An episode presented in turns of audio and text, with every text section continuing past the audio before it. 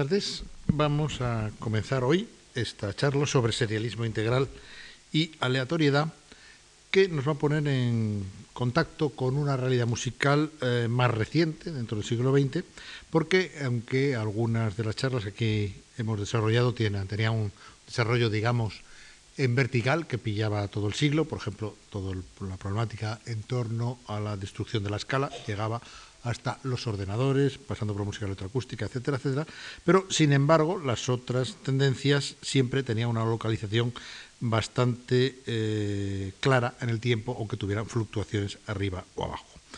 En realidad, el serialismo integral lo vamos a localizar inmediatamente después de la Segunda Guerra Mundial y eh, básicamente nos va a introducir en el concepto de serie que ya veníamos eh, utilizando con Schoenberg y el dodecafonismo, la Escuela de Viena, y por otro lado también con eh, determinados elementos tímbricos eh, capaces de construir, como habíamos visto que ya era posible, eh, en un atisbo en Debussy, en una realidad en autores como Messiaen, como Anton Webern, como oh, Edgar Varese. Eh, podríamos decir que la Segunda Guerra Mundial es un antes y un después, eh, evidentemente no solo en la música, sino en todas las actividades eh, en todo el mundo. En el sentido de que la guerra ah, fue la más grande que había conocido la humanidad, la más destructiva y cambió radicalmente la sociedad de su época con la caída de los imperios de tipo nazi-fascista, el Tercer Reich, el fascismo en Italia, con la caída del imperio japonés y con eh, una gran destrucción en toda Europa que inmediatamente después de la guerra empieza a reconstruirse, entre otras cosas, con el famoso Plan Marshall, etcétera, etcétera, y además con una orientación eh, en general ideológica y filosófica que atiende a determinados valores como puedan ser eh, la democracia, por un lado, por otro lado, cierto espíritu positivista cientifista,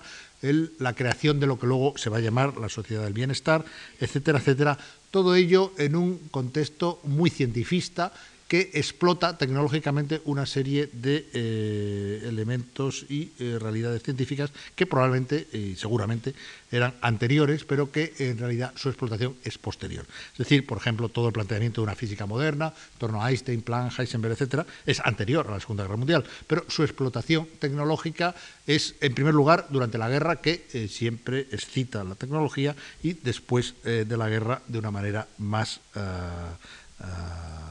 De cualquier manera, eh, podemos eh, decir que en la música también desaparece prácticamente toda una generación, esta generación que ha venido eh, insuflando las tendencias que hemos tratado hasta ahora, prácticamente todas ellas. Alban Berg ha muerto antes de la guerra, lo veíamos el otro día. Anton Weber muere en 1945 por un estúpido accidente fortuito después de acabada la guerra, unos días después el ejército de ocupación americano en la pequeña ciudad donde él residía. Bela Bartok muere en un hospital en Nueva York, eh, prácticamente abandonado y casi en la miseria, y Arnold Schoenberg sobrevive hasta el año 1951. En realidad, el gran sobreviviente del siglo será, como no, Igor Stravinsky, que alcanzará una provecta edad y eh,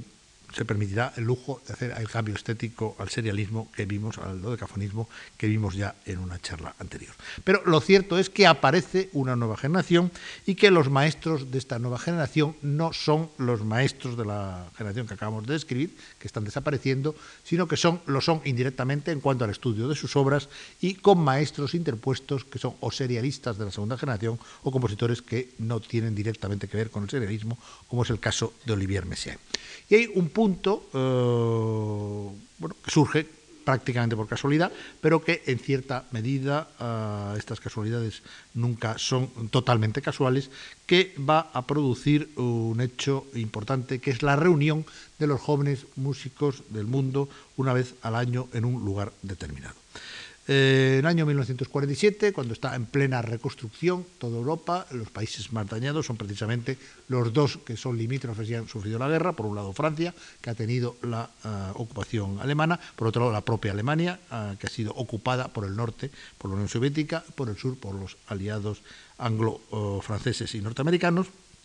que en los últimos años, en los últimos días de la guerra, ha visto como varias de las ciudades son arrasadas. El otro día veíamos la obra de Sostakovich sobre el bombardeo de Dresde, etcétera. Pues eh, se aprestan a reconstruir las instituciones y la propia música. Y un musicólogo eh, llamado Wolfgang Steinecke, en una pequeña ciudad, cercana a Frankfurt, Darmstadt, crea en el castillo de Kranistein un curso de verano. Curso de verano que va a tener unas consecuencias amplias porque a él invita a, eh, digamos, los sobrevivientes de la segunda generación eh, serial a dictar las clases. Allí aparecen Karl Amadeus Hartmann, que está refundando la vida musical en Múnich. Aparece Herbert Eimert, que es uno de los teóricos del dodecafonismo y que lo hemos visto en una charla anterior, creando la música electroacústica alemana junto al jovencísimo Stockhausen. Y aparece también por allí René Leibowitz, otro dodecafonista de la segunda generación, director de orquesta, analista y también compositor. Pero sobre todo aparece Olivier Messiaen y aparecen una serie de jóvenes que son punteros en sus países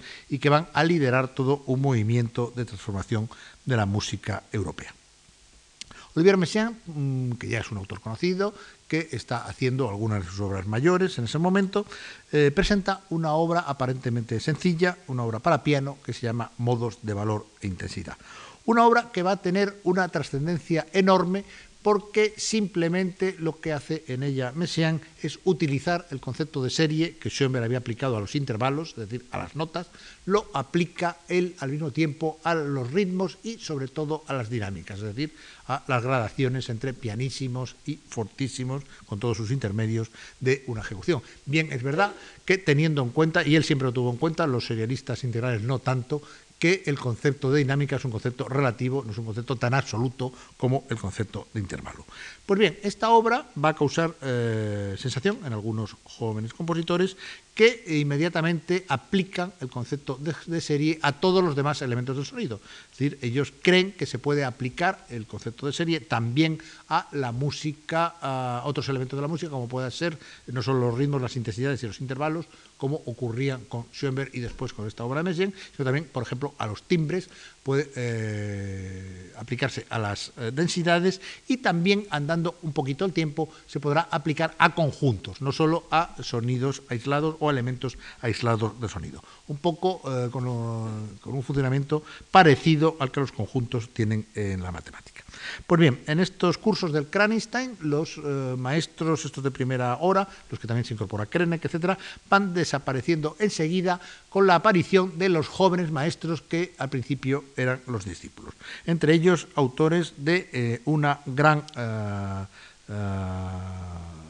categoría eh, y que hoy día son los grandes maestros de la música europea, como Pierre Boulez, Karl-Heinz Stockhausen y algunos compositores italianos. También hay que decir que eh, se ven ayudados, eh, desde un punto de vista de un planteamiento filosófico, por la publicación de un libro al que ya me he referido,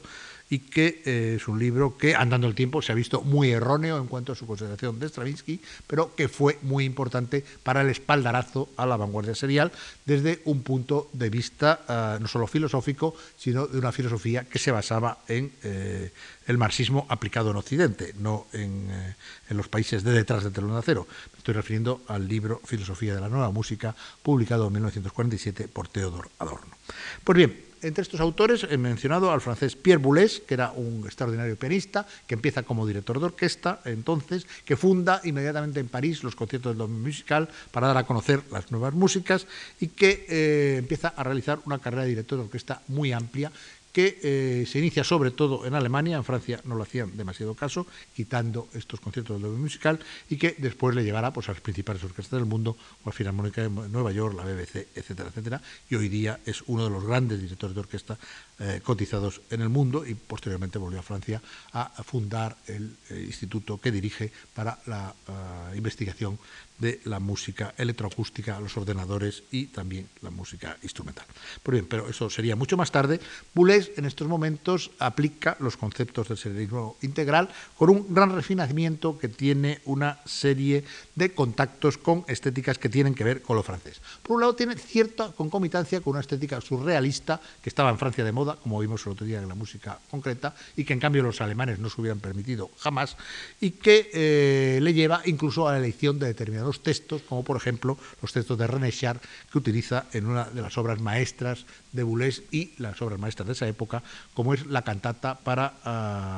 uh, soprano, eh, mezzo soprano y eh, diversos instrumentos titulada Le Marteau sans maître, el martillo sin dueño, que es el título de los poemas de René Char. Pero también hay una referencia clara al propio pasado musical de eh, Boulez, quieras que no, porque aunque el serialismo integral es eh, muy internacionalista, al mismo tiempo hay que decir que es una música que eh, curiosamente, aunque la practicaron autores de todas partes y se dijo que era una especie de esperanto musical que se practicaba igual para todos, pues eh, sin embargo los autores de mayor personalidad se distinguieron inmediatamente por sus eh, relaciones, a veces misteriosas, pero a veces muy evidentes, con sus propias tradiciones musicales. Y en el caso de Boulez, la referencia a Debussy es siempre clara, entre otras cosas porque Boulez ha sido un gran analista y un gran director de orquesta de la obra de Debussy. Y algunas de sus obras se refieren inmediatamente a la realidad uh, pasada naturalmente por Anton Weber y por la experiencia serial, como por ejemplo una obra enorme que él eh, realiza para voz y diversos conjuntos orquestales, entre ellos la orquesta completa, que se titula Pli selon pli, pliego a pliegue, pliegue a pliegue, que eh, él subtitula Retrato de, de, Malarmé, porque precisamente utiliza poemas de Malarmé. Malarmé, que era un poeta simbolista eh, muy eh, en contacto con la realidad de lo que era el impresionismo debusista y que él recrea desde la perspectiva de los años 50 con la técnica del serialismo integral, pero con un uh, refinamiento tímbrico realmente muy francés que no se parece, aunque la técnica sea la misma, a lo que están haciendo en ese momento autores de otra nacionalidad, como por ejemplo otro dotadísimo joven de aquel entonces, Karl-Heinz Stockhausen, que a través del estudio profundo de la obra de Weber eh, consigue obras que parecen la continuidad de Weber, como es Contrapunte o Kreuzspiel, dos de sus primeras obras, pero que después aplica el concepto de serialismo integral a los grupos eh, de notas o los conjuntos de sonidos eh, en obras enormes como los Gruppen para tres orquestas, como el Carré para cuatro orquestas y cuatro coros, que eh, utilizan además un uh, aprovechamiento espacial de los lugares donde se realizan esas obras y que a través de la música electroacústica está desarrollando un nuevo lenguaje musical, también mixto entre electroacústica y música instrumental. Pero sobre todo donde es muy clara la uh, gran importancia que tiene en esos momentos el lenguaje del cerebro integral es cómo trasciende esto, por ejemplo, a una música que, eh, o a una escuela musical que había quedado relativamente al margen de los movimientos más importantes eh, de la época, como es la música italiana. Hemos visto compositores italianos dentro de las tendencias neoclásicas, como es el caso de Malipiero, como es el caso de Casella, lo hemos visto incluso a un gran autor del dodecafonismo más o menos ortodoxo, pero latinizado, como era Luigi Dalla Piccola, pero de repente van a aparecer bastantes autores italianos de primera categoría que van a desarrollar, a desarrollarse dentro del serialismo integral con una personalidad cada uno distinta y que evolucionarán los que han sobrevivido hasta a posiciones verdaderamente muy diferentes. El primero de ellos que eh, aparece en Darmstadt y que se hace un nombre es Luigi Nono, un autor al cual le interesa sobre todo las relaciones de la música con respecto a la política y a la sociedad. Él pertenece al Partido Comunista Italiano, naturalmente está enfrentado con las directrices del realismo socialista que se practica en la Unión Soviética y ya lo vimos como el, al tratar aquella, aquel movimiento del realismo socialista, como influyó decisivamente en determinados autores soviéticos para la evolución de la música de aquel país, en autores como Denisov, etc. Pero Luigi Nono, al mismo tiempo, con un aparato teórico que eh, viene evidentemente de las doctrinas de Gramsci, que es el gran teórico eh, de la especialidad en eh, Italia, eh, frente a los teóricos que hemos visto que había en Rusia o en otros países del llamado telón de acero, pues eh, practica una serie de músicas que sobre todo se inciden en la música vocal. Música vocal con orquesta o con grupos que realizan obras realmente muy refinadas y muy estructuradas, como el canto sospeso, el canto suspendido, una obra para coro y orquesta, en torno a escritos que dejaron eh, resistentes de la Segunda Guerra Mundial que fueron fusilados por los nazis, o eh, otras obras como Cori di Irone, como Canti di Vita di Amore, como obras en torno a García Lorca, que es un autor al que él dedica varias eh, composiciones con textos del propio García Lorca, o bien simplemente instrumentales, como un excelente concierto de flauta que tiene en, esa época, que se llama Y su sangre ya viene cantando, que como ustedes saben es una, un verso eh, tomado del llanto por Ignacio Sánchez Mejías, del canto sobre la acogida y la muerte. Pues bien, eh, aparte de Luigi Nono, hay otros autores, eh, como Luciano Berio, que practica también el serialismo integral, pero que inmediatamente se revela como un autor eh, muy interesado por los problemas de comunicación, de sensibilidad, de una técnica muy avanzada que él aplica a un refinamiento del sonido de carácter lírico y con cierto entronque con la tradición italiana, en obras como La Serenata, que causó gran sensación en la, en la época, era una obra para flauta y conjunto instrumental, que era una obra que siendo muy estricta desde el punto de vista del serialismo, al propio tiempo era una obra muy lírica y de un ambiente típicamente italiano. Después la obra de Luciano Berio evolucionará hacia posiciones eh, muy importantes, es uno de los grandes compositores de la actualidad y que eh, inciden en planteamientos que eh, probablemente es mejor tratarlos en el momento de todo el grupo de tendencias que he llamado postmodernas y que veremos el próximo día. Pero hay otro autor importante que desgraciadamente muere muy pronto, con 53 años, que yo creo que es uno de los grandes autores de esta generación serial y probablemente una de las mentes musicales más lúcidas que hubo en aquel momento, basado más que todo en una práctica artesana del manejo del sonido que él conocía muy bien porque era un grandísimo director de orquesta. Bruno Maderna nos dio unas realizaciones musicales verdaderamente extraordinarias eh, el otro día hablamos, por ejemplo, de eh, que fue uno de los pioneros en la mezcla de la música electroacústica con instrumentos, en su música para eh, per due dimensione, o en otras piezas que practicó únicamente la música instrumental, en la grande aulodía para flauta, oboe y gran orquesta, en sus tres conciertos para oboe, que son magníficos, en su quadrivium para cuatro, cuatro percusionistas y cuatro orquestas, en aura para orquesta, etcétera, etcétera.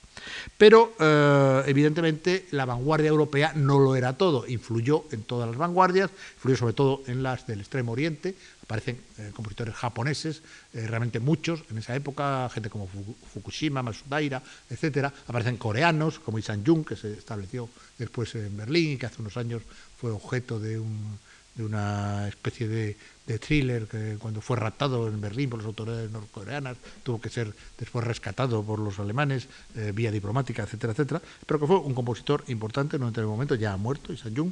y eh, naturalmente pues, pues todos los países europeos tienen una influencia del serialismo integral. Pero la vanguardia americana eh, que va a tener una influencia en eh, la ruptura precisamente del serialismo integral, se divide en varias tendencias muy diferentes. La tendencia que más tendría que ver, digamos, con esta línea europea es la que va desde la introducción del dodecafonismo por parte de Balifón Rieger, hasta la práctica del mismo por parte de Leon Kirchner, hasta los músicos que desarrollan una especie de expresionismo abstracto constructivista que tiene mucho que ver con las tendencias de la plástica en la América de aquel entonces, que eran relativamente diferentes de las de Europa. Entre estos autores podemos citar algunos como Milton David, que fue uno de los eh, pioneros de la música electroacústica norteamericana, y sobre todo como un gran maestro de la música americana que en aquel momento eh, fue ignorado por la vanguardia europea, pero que después la vanguardia europea ha asimilado, incluso uno de sus grandes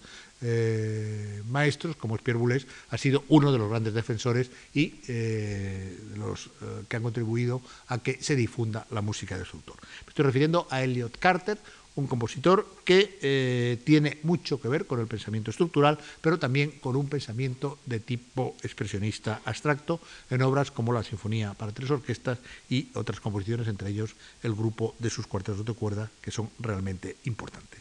En este momento del serialismo integral es muy importante la incorporación de España al movimiento, en el sentido de que después de unos años de eh, cierto confusionismo en la música española, ya habíamos visto que la generación del 27 fue la encargada de llevar el mensaje del neoclasicismo y de Stravinsky mezclado con el de eh, Falla a unas nuevas posiciones de avanzada, como se había introducido incluso lo de cafonismo con Roberto Gerard, pero evidentemente esta generación con la llegada de la Guerra Civil Española, una generación que se dispersa, que se va a otros países, en el caso de los que no mueren, y que realmente tiene, eh, está truncada en su realidad. Y después la música española pues queda aislada, o hasta cierto punto aislada, por el hecho de una guerra civil, después la guerra mundial, que inmediatamente sucede a la civil, y unos años de aislamiento, de, de aislamiento del régimen de Franco, que no acaba, y por supuesto no súbitamente, hasta el pacto Franco-Eisenhower de 1953.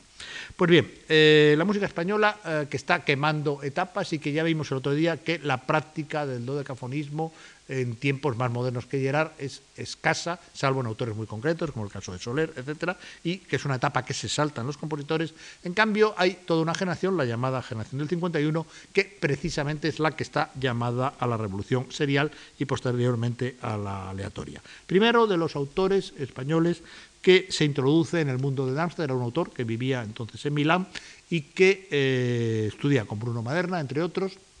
y que en 1957 eh, presenta en Darmstadt su obra Ucanga. Me estoy refiriendo al canario Juan Hidalgo, que fue el primer serialista integral español, fue también la primera, eh, el primer compositor español que realizó una obra electroacústica y la realizó en el taller de música concreta de la, de la de la redifusión francesa, llamado Etude de Stage, que es de 1961, una, eh, una obra bastante temprana en la, en la música electroacústica española, y eh, que eh, después se ascribiría a los movimientos de tipo aleatorio extremo, de eh, tipo Fluxus, de influencia keynesiana, etcétera, etcétera, eh, llegando a fundar el movimiento Zag, que tiene otro tipo de implicaciones. Y otros autores que inmediatamente empiezan a, cultivar de una manera personal el serialismo integral, pues son autores que hoy día eh, figuran entre lo principal de nuestros compositores actuales. Por ejemplo, Cristóbal Halfter, que es la época en que compone mi microformas, la sinfonía para tres grupos instrumentales, etcétera. Luis de Pablo, con su glosa, su polar, su radial, sus invenciones. Carmelo Bernaola, que estudia en Italia y también eh, visita Alemania y que eh, a través de eh, las enseñanzas de Petrassi y de una sensibilidad sonora especial consigue eh, un lenguaje muy personal a partir de superficie número uno. Ramón Barce, que después de un expresionismo serial empieza a investigar en problemas armónicos propios y descubre su, y practica su sistema de armonía de Limeles. En Cataluña, José María Mestres Cuadreñe, Josep Soler, que ya hemos mencionado en otras charlas, Josep Cercós, Juan Guinjoan, que se incorpora un poco más tarde con una cierta influencia francesa de Leibowitz por, por algún lado y también de Messiaen y que finalmente pues en el desarrollo del tiempo acabará siendo probablemente de esa generación el compositor catalán más significativo. Pues bien, digamos que de alguna manera el eh, lenguaje del eh, serialismo integral se hace universal y a pesar de estas características personales que los grandes autores tienen y que tienen que ver con sus propias escuelas nacionales, sí es cierto que eh, uno de los reproches que se le ha hecho es en cierta medida cierto, sobre todo aplicado a autores, digamos, medianos, como es el que se convierte en una especie de esperanto general de toda una generación musical que practica lo mismo. Apenas hay en la historia de la música un momento de eh, una tendencia tan unitaria internacionalmente y tan seguida eh, de una manera masiva sin prácticamente desviacionismos. Y de tal forma que acaba convirtiéndose en una especie de eh, justificación del propio valor de la obra artística, en el sentido de que si se es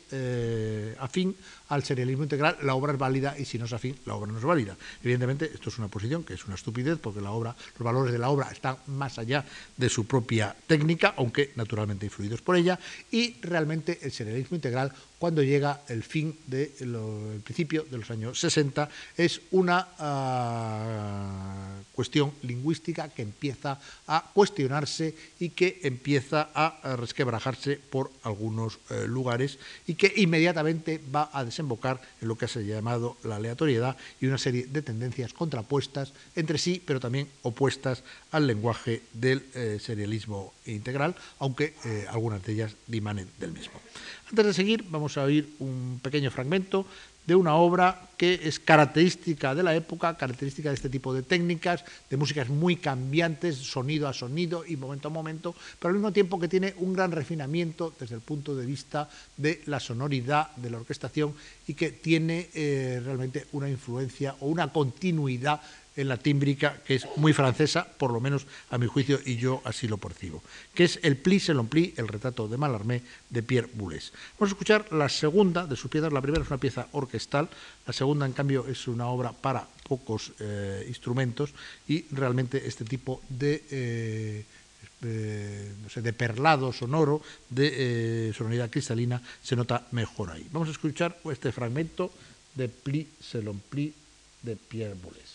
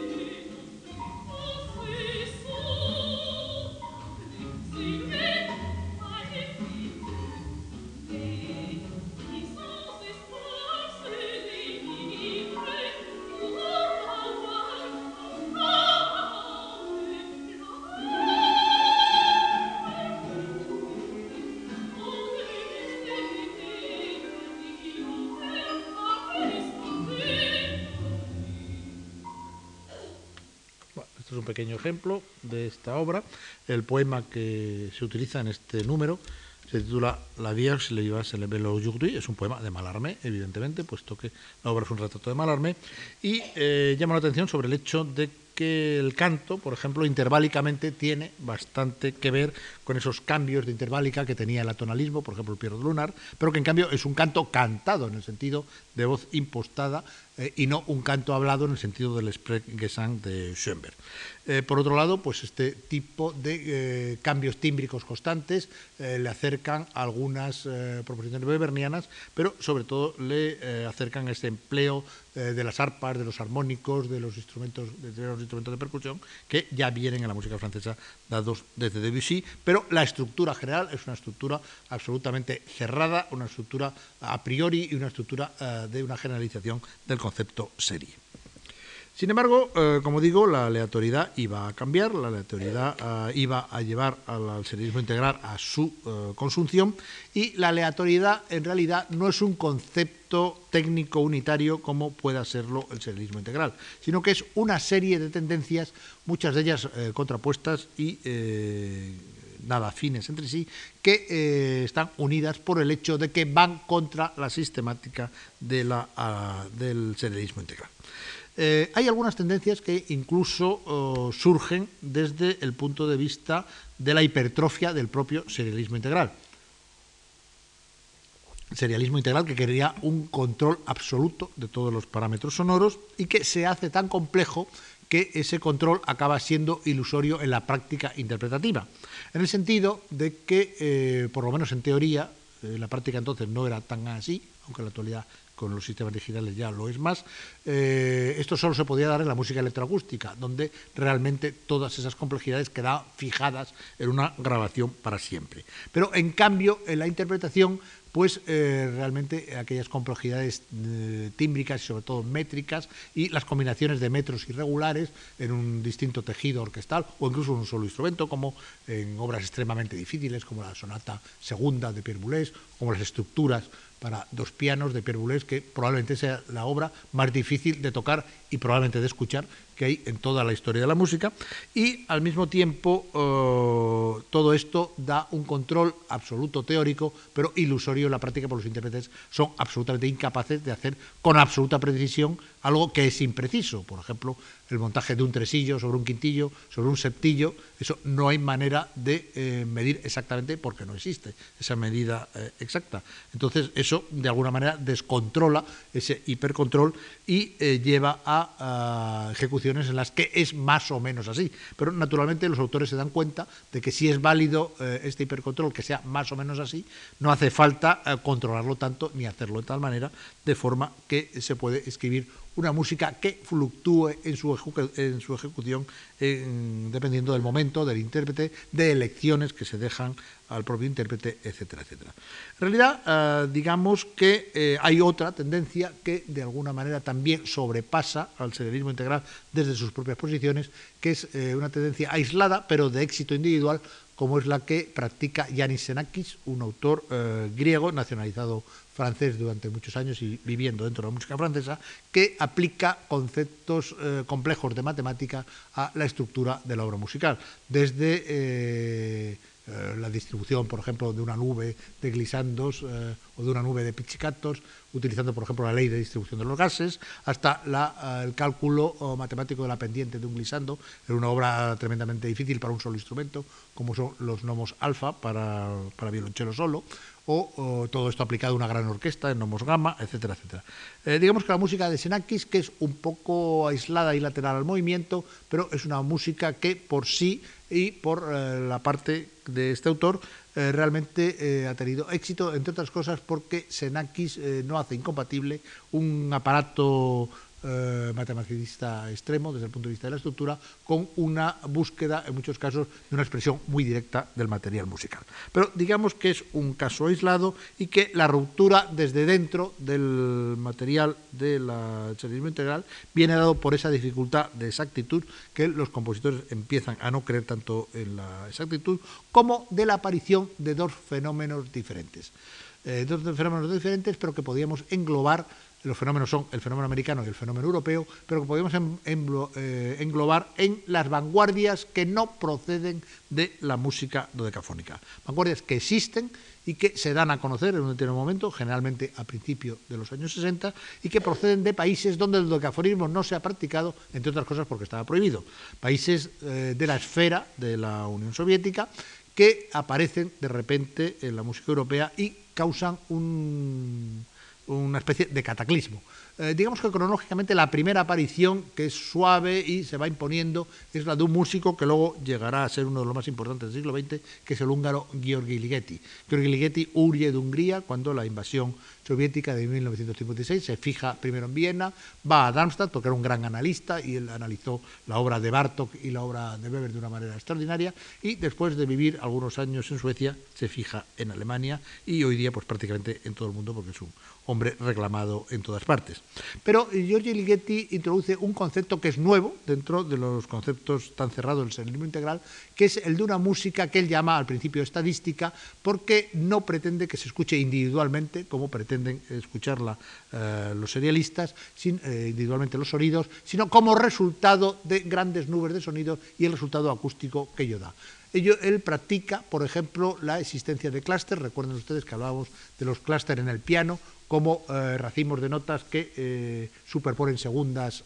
menores tal forma que no tienen una definición armónica, y él lo hace esto, por ejemplo, en grandes conjuntos orquestales, escritos además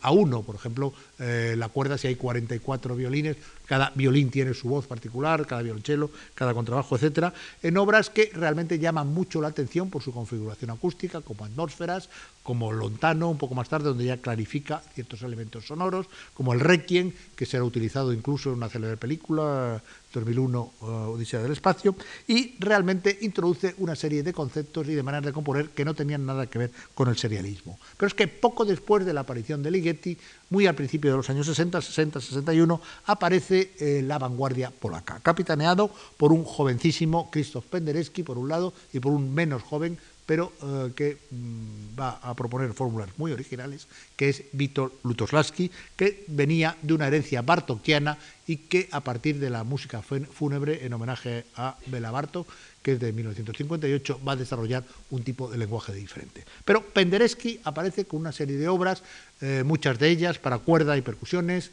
o para cuerda sola, a veces para orquesta, etcétera, la cual le interesa sobre todo la gran expresión, la mancha de color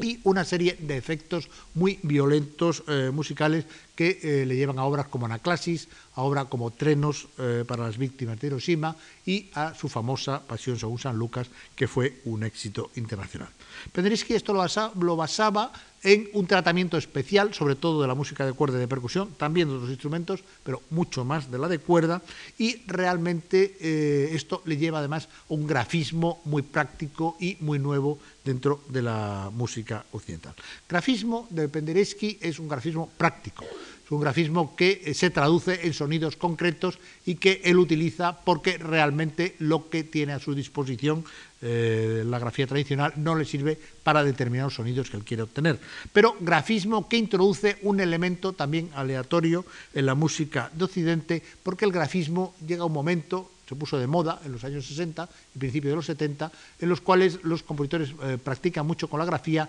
independientemente en muchos casos de eh, la exactitud del resultado sonoro. Tal punto eh, de vista de que el grafismo se emplea para nuevos métodos gráficos, para nuevos sonidos, pero también se emplea para ah, sonidos que se podrían hacer con una notación tradicional o para excitar la imaginación del eh, intérprete en una música gráfica que podríamos llamar pura. Hubo un compositor griego, Nikos Mamangakis, que hacía unos dibujos que había que interpretar eh, casi sin reglas eh, y por cierto eran unos dibujos que eran bastante feos, creo que por eso no tuvo mucha aceptación eh, sus propuestas de tipo gráfico, pero en cambio otras propuestas de tipo gráfico pues sí tuvieron bastante eh, implicaciones, sobre todo las que hizo Penderecki, las que evolucionaron a partir de él. en España, por ejemplo, hay todo un estudio de grafías muy importante por parte de Jesús Villarrojo y realmente esto fue uno de los materiales que introdujeron un cierto elemento de, aleatoriedad, porque naturalmente este grafismo no permitía reproducir la obra exactamente igual, de la misma manera, eh, cada vez que se interpretaba, sino que había diferencias, dependía del tipo de grafismo, que estas diferencias fueran mayores o menores, o que fueran la obra fuera incluso reconocible o no en una nueva versión. Y digo lo de que fuera eh, reconocible o no, porque la más extrema aleatoriedad es la que introduce en un momento determinado un compositor norteamericano que ya hemos visto aquí en otro tema, eh, cuando trabajaba con los pianos preparados en las sonatas interludios, que es John Cage. John Cage, que aparece de repente en Darmstadt en 1959, tiene una trifulca importante pública, una discusión pública con Luigi Nono. Luigi Nono se retirará de Darmstadt y no volverá nunca más, porque evidentemente estaba en contra de las teorías de John Cage y además eh, estaba en contra no solo por razones musicales, que por supuesto que sí que lo estaba, sino incluso por razones ideológicas, eh, políticas en definitiva, puesto que recordemos que Luigi Nono era un comunista italiano y que John Cage era un norteamericano que practicaba una serie de teorías que Nono rápidamente tachó de procedentes de la mentalidad capitalista americana. En realidad, eh, la mentalidad de John Cage no es tan americana como se dice, es americana en el sentido de que es desprejuiciada, pero tiene una influencia muy clara y muy evidente y además explícita, porque la reconoce continuamente, de la filosofía del zen japonés. Y eh, realmente es lo que preconizaba en esta época y en épocas posteriores es la no ah, actuación del compositor frente al material sonoro, el delimitar el material sonoro, pero que el material sonoro de alguna manera él eh, se organice a sí mismo y se pueda escuchar cualquier cosa. Tiene incluso ejemplos extremos, como una obra que se llama 433, que simplemente consiste en estar 4 eh, minutos 36 segundos callado y escuchando lo que ocurre. Lo que ocurría en la época eran unos trifulcas enormes en el público, que como no pasaba nada, se enfadaba muchísimo, pero él aquello eh, era lo que realmente deseaba escuchar. También practica músicas con instrumentos como aparatos de onda corta, que producen una serie de sonidos y mezclados dan un tipo de resultados, etcétera, etcétera. De cualquier forma, la influencia de Cage, que es muy grande y que incide en movimientos de los más variados, como los movimientos del happening, como el movimiento fluxus, en España en el movimiento Zag, que lidera Juan Hidalgo, etcétera, sin embargo, y en cierta medida también dimana de algunas de las posiciones de Dada, que ya veíamos el otro día, y eh, tiene mucho que ver con cierta pintura informal americana de la época. Se ha comparado muchas veces a Cage con Rauschenberg o con Oldenburg, pero en todo caso eh, lo que sí eh, hay que decir es que Cage es un autor que desde su punto de vista y desde su propio planteamiento es absolutamente inatacable, pero también es absolutamente irrepetible, en el sentido de que ser discípulo de Cage es algo que no tiene un sentido. Para empezar, es una cosa que él hubiera rechazado, pero su obra, eh, sí hay que ponerla como tal, entre comillas, eh, su producción, pues realmente de alguna manera termina en él y es un revulsivo de muchas músicas occidentales, pero no es eh, una cosa que pueda llegar a crear una escuela en el sentido de tal, aunque acaba influyendo prácticamente sobre todos los compositores. En todo caso, la aparición de John Cage en Europa hace eh, tomar conciencia a determinados autores del serialismo integral de que realmente eh, es posible trabajar con eh, materiales sonoros que sean menos controlados y que se adapten más al momento de la ejecución y a la idiosincrasia de los intérpretes que el serialismo integral. Y una de las soluciones que se da a ello es la llamada música móvil música móvil modular de elementos que se combinan de diversa manera según las interpretaciones y que según los compositores tienen una configuración u otra. El primer ejemplo eh, histórico de este tipo de música en Europa es la pieza número 11 para piano de Karl-Heinz Stockhausen que eh, presenta una serie de módulos que se combinan entre sí y que el pianista determina cómo se van a combinar en cada una de las interpretaciones. También la tercera sonata de Boulez lleva este tipo de elementos y hay que decir que hay unos años eh, eh, durante estos años 60 en los que está de moda y prácticamente todos los compositores eh, realizan de una manera o de otra músicas llamadas móviles en el sentido de que sus elementos van cambiando de orden según las interpretaciones y que tiene mucho que ver también con el movimiento eh, plástico de los móviles en la escultura que introduce el norteamericano Alexander Calder y que también es más o menos de esa época. De cualquier forma, hay que decir que en ese sentido, en España hay un autor que eh, durante algunos años practica este tipo de elementos de combinatoria, que es Luis de Pablo, eh, sobre todo con la introducción de los módulos. Introduce lo que llama unidades mínimas de comunicación expresiva, que son eh, unas estructuras X que él llama módulos, y combinando ese tipo de módulos construye una serie de obras. Las obras que se llaman módulos en la producción de Luis de Pablo van del 1 al 5 y tienen diversas configuraciones eh, instrumentales, desde una obra con dos directores en dos grupos, hasta una obra para órgano solo, como es módulos 5, hasta obras para eh, conjuntos instrumentales amplios, como es módulos 3 o módulos 4. Eh, también realizará otra serie de obras en ese sentido, eh, menos modulares, pero también variables en cuanto a su distribución, como son la serie de Elephant Ivres, Elefantes Borrachos, que es un título que él toma de un tratado clásico de música hindú, donde se hace una metáfora sobre eh, la música de los elefantes ebrios. Eh, a él le hizo bastante gracia y lo tomó como título para una serie de cuatro obras en que plantea este tipo de cosas. Y hay que decir que en ese sentido cada autor da una posibilidad distinta de aleatoriedad y que esta ah, moda, digamos, de la música móvil, pues de hecho eh, acabó pasándose. Y hoy se puede decir que la mayoría de las composiciones, eh, abrumadoramente, abrumadora mayoría, pues no utilizan este tipo de eh, permutaciones o de módulos intercambiables, pero sí utilizan algún elemento de aleatoriedad de una manera o de otra. Aleatoriedad que puede ir desde la distribución de obras en tiempos diferentes según los instrumentos, como hace Stockhausen en Zeitmasse, o que puede eh, ser una flexibilización del lenguaje interno de la música, aunque la morfología general de la pieza eh, sea la misma. Esto ocurre, por ejemplo, en una obra maestra de eh, Víctor Lutoslawski, que se llama Juegos Venecianos, en la que él introduce una serie de elementos aleatorios controlados que dan flexibilidad al discurso musical y que tuvieron una influencia muy clara sobre muchísimos autores. En otra obra posterior, tres poemas de Henri él desarrolla una serie de piezas fijas, pero de realización flexible, por un lado para el coro y para otro lado para la orquesta, pues es una obra de coro y orquesta, en la cual no hay una partitura general, hay una partitura de coro y una partitura de orquesta que están coordinadas, pero que realmente no se podrían escribir en una, en una partitura general precisamente por este desarrollo flexible de su material musical.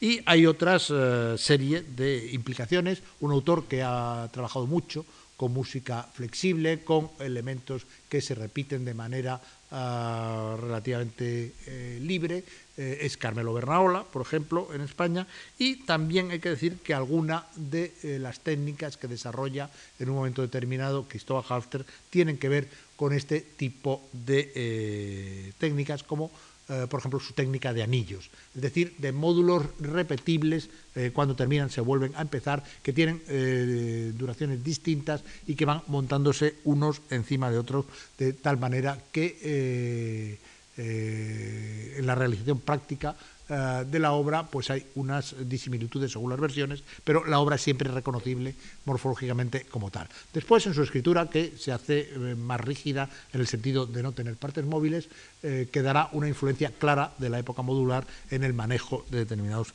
elementos musicales. Eh, digamos que, si me permiten eh, automencionarme a mí también, pues eh, realmente yo soy un autor que aparece en un momento en que estas generaciones de las que estoy hablando son mis maestros, son mayores que yo. Yo estudié, de hecho, con Stockhausen, con Boulez, con Ligeti y con Maderna, de todos los autores que he mencionado, y eh, soy pues eh, entre 10 y 12 años más joven que la gente de la generación del 51 en España. Por consiguiente, en mi formación está el serialismo como formación y cuando yo aparezco eh, como compositor realmente están ya las técnicas aleatorias. Y en las primeras obras que yo compongo, eh, como Aura, eh, no son las primeras, pero digamos las primeras que yo reconozco como tales,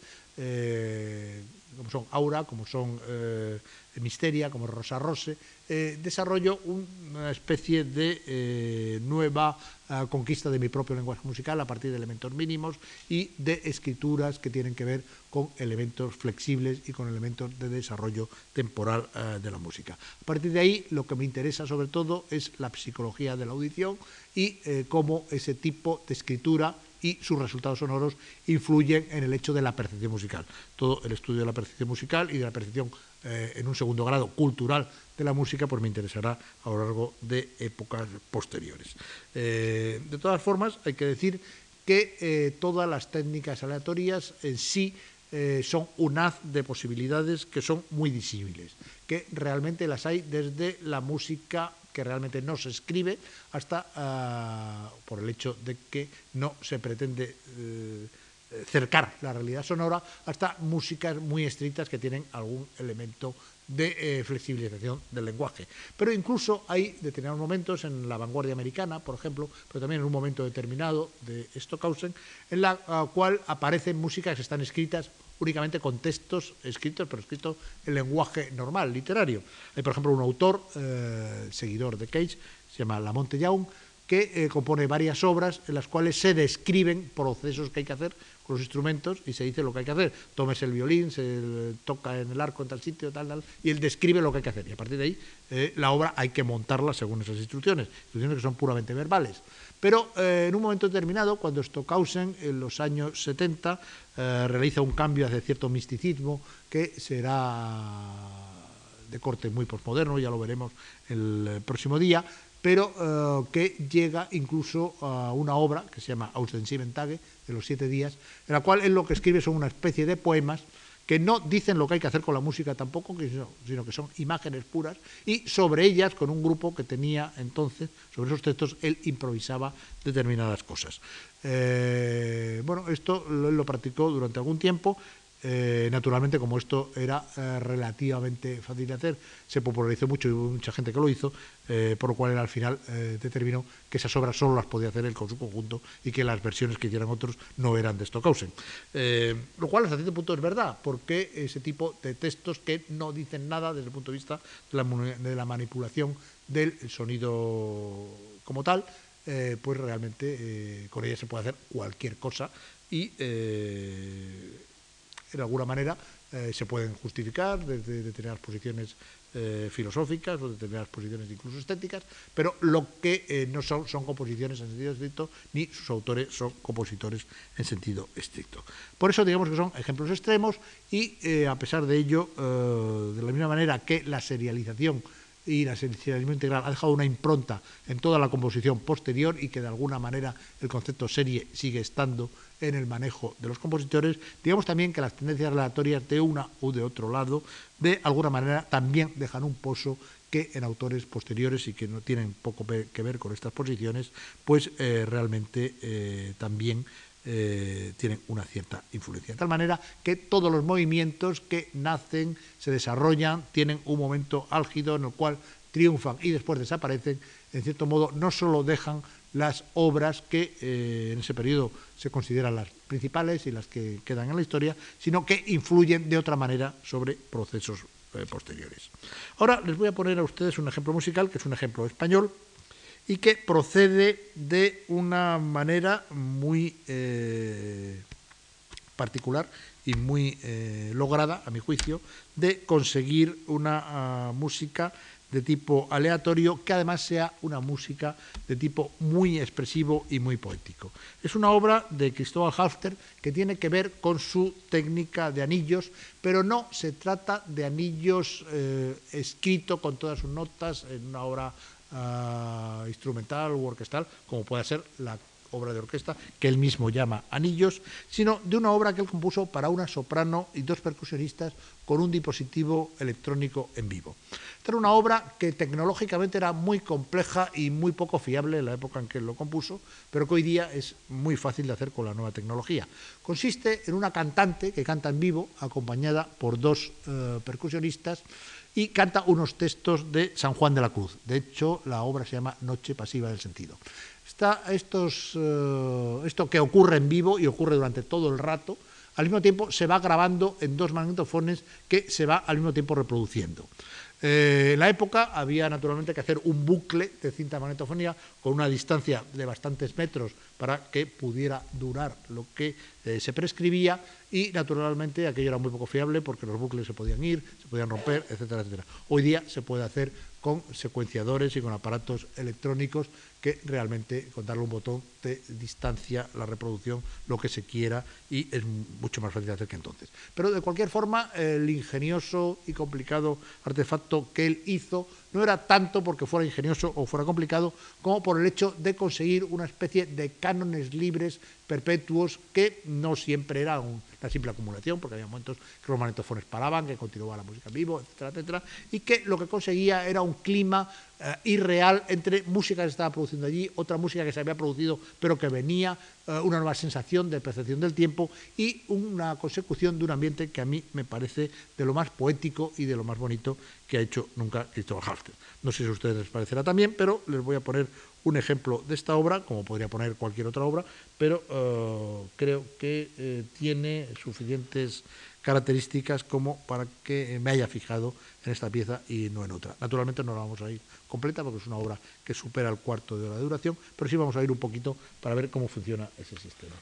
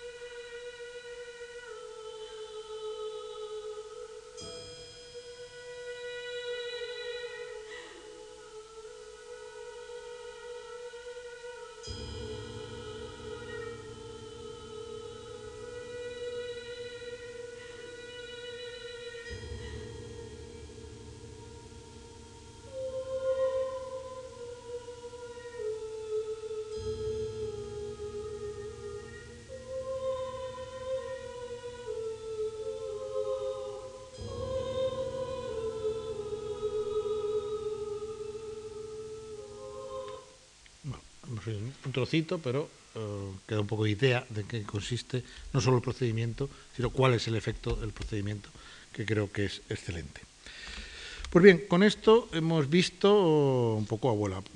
pluma, un poco a vista de pájaro, naturalmente, como no puede ser de otra manera, lo que ha dado de sí el serialismo integral y cómo se disuelve en las técnicas aleatorias.